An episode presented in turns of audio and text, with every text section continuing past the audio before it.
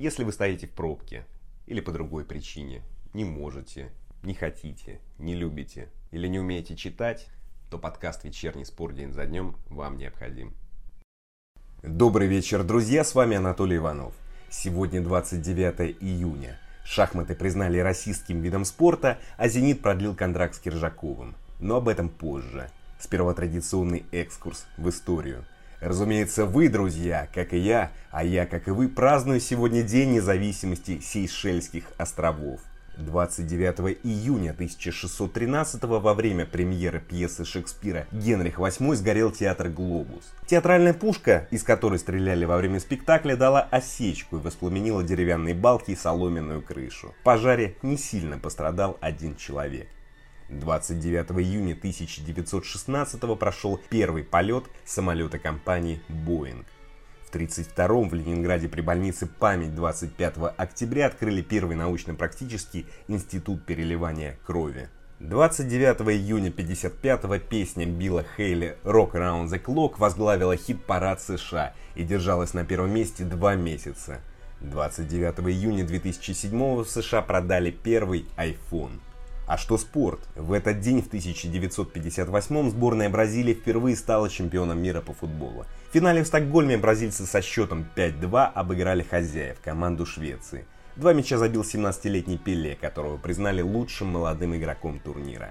В группе Бразилия обыграла Советский Союз, Австрию сыграла в ничью с Англией. Потом обыграла Уэльс и Францию. Французов победили со счетом 5-2, а Пеле сделал хит-трик. На следующем чемпионате мира в Чили бразильцы защитили титул. Всего на счету Бразилии 5 побед на чемпионатах мира. Ну да ладно, вот что будет в этом выпуске. В Австралии назвали шахматы расистским видом спорта, что ответил Анатолий Карпов. Левандовский мог перейти в Локомотив, Рабиньо в Рубин, Каларов в Луч. История от агента Алексея Сафонова – в Инстат составили сборную 24-го тура РПЛ, большинство представителей из «Зенита». «Зенит» продлил контракт с Киржаковым. Что будет с матчами «Динамо» и Оренбурга в следующем туре? Заявление РПЛ. Буфон и Килини продлили контракты с Ювентусом. Барселона уволит Кики Сетьена. Ювентус купил игрока Барселоны за 82 миллиона евро. Овечкина признали лучшим восьмым номером в истории НХЛ. Начнем и начнем неожиданно с шахмат, которые я очень люблю, но не считаю видом спорта. Как и автогонки, бобслеи и прочие скелетоны. Но это не имеет отношения к делу. Друзья, старый анекдот стал явью. В Австралии назвали шахматы расистским видом спорта. Причина, по мнению австралийской радиовещательной компании, в том, что белые начинают первыми. Чемпион мира Анатолий Карпов так прокомментировал эту новость для российской газеты. Начался какой-то полный период маразма. Но при чем здесь шахматы с многовековой славной историей, сказал Карпов лаконично. Что ж, друзья, первое. Все обсуждают мнение австралийской радиовещательной компании. И от этого становится страшно. Представьте, что поток бреда, агрессии и слабоумия, который источает российское телевидение, также расходится по всему земному шару. Страшно и неловко. Второе. Разумеется, заявление австралийцев, надеюсь, вряд ли многие воспримут всерьез. А то следующим может пострадать и хоккей. Ведь на белом льду гоняют и бьют маленькую черную шайбу. По австралийцам это очередная метафора оголтелого расизма. Но идем дальше, к футболу. Агент Алексей Сафонов использовал любимый прием многих агентов. Рассказал про несостоявшийся трансфер звездных игроков в средние клубы он заявил в интервью журналисту Анару Ибрагимову. «Я знаю, что Бердыев хотел Робиньо, когда тот молодой еще пылил в Бразилии. Ему было 17-18 лет, до Реала. Когда Курбан оттуда приехал, у него были сумасшедшие глаза. Бердыев говорил, такого мальчика видел, готовый 50% прав продать за полтора лимона. Тогда финансовая ситуация была нестабильная. Бердыев пошел к руководству, и оно зарубило Робиньо. Лучше бы купили его, чем Карлса Эдуарда за 20 лимонов. Помню ситуацию, как Павлов зарубил Александра Каларова. Сергей сказал, что он слабый и не потянет лучше. А потом Каларов стал игроком Сити. Еще из такого вспоминаю, как Левандовский мог из Боруссии переехать в Локомотив. С ним встречалась Смородская, он даже ей дарил свою футболку. Но тоже не срослось, сказал Сафонов. Да-да, друзья, а еще мы помним, как президент Локомотива Николай Наумов отказался покупать молодого Неймара у Сантоса. И Наумов об этом не жалеет. Скажу очевидную вещь. А стал бы Левандовский тем самым монстром, если бы перешел в локомотив? Идем дальше. В Инстате составили символическую сборную 24-го тура РПЛ.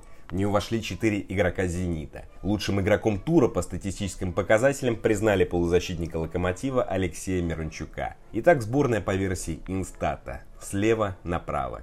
Вратарь Фролов, крылья Советов. Защитники Дуглас Сантос Зенит, Ордец Динамо, Гапонов Спартак, Сутармин Зенит. Полузащитники Баринов Локомотив Бериша, Ахмат, Алексей Миранчук Локомотив, Малком Зенит. Нападающие Бигфалви Урал и Дзюба Зенит. Идем дальше. Зенит продлит контракт с Михаилом Киржаковым, сообщили в Мета Рейтингс. По данным источника, с 33-летним вратарем уже согласовали контракт до лета 2021 года. Текущем сезоне Киржаков провел за «Зенит» 14 матчей во всех турнирах, пропустил 13 мячей, 5 раз сыграл на 0. Что ж, если правда, то логичное и правильное решение. Киржаков не против роли запасного. Когда выходит, играет уверенно. И став лучшим игроком матча Лиги Чемпионов против Леона, заявил, что не размышляет и не хочет рассуждать о карьере первого номера. И такие спокойные, преданные и неамбициозные люди нужны руководству «Зенита». Остаемся в РПЛ. В лиге выступили с заявлением о следующих матчах Оренбурга и Динамо. В Оренбурге вспышка COVID-19. Предыдущий матч против Краснодара перенесли. В Динамо официально все вылечились. 27 июня они сыграли ничью с ЦСКА 0-0. Цитирую сообщение пресс-службы РПЛ. На данный момент в Оренбурге 10 человек команды находятся на карантине. За ними установлено динамическое наблюдение. Остальные представители клуба сдают регулярные тесты, которые показывают отрицательные результаты. Оренбургская команда ждет предписания местного Роспотребнадзора, на основании которого будет принято решение о допуске к участию в матче 25-го тура Тинькофф РПЛ против Урала. Встреча запланирована на 1 июля. Динамо, которая в 24-м туре сыграла с ЦСКА, продолжает ежедневное тестирование с отрицательными результатами. В московском клубе новых случаев заражения не выявлено. В преддверии игры Сочи, запланированной на 1 июня, команда ожидает новое предписание от Роспотребнадзора, указано в сообщении. Друзья, все, как я люблю в официальных сообщениях. Длинно с канцеляризмами клише и ни о чем. В общем, если коротко, все ждут решений Роспотребнадзора. Идем дальше. Буфон и Килини продлили контракты с Ювентусом на год.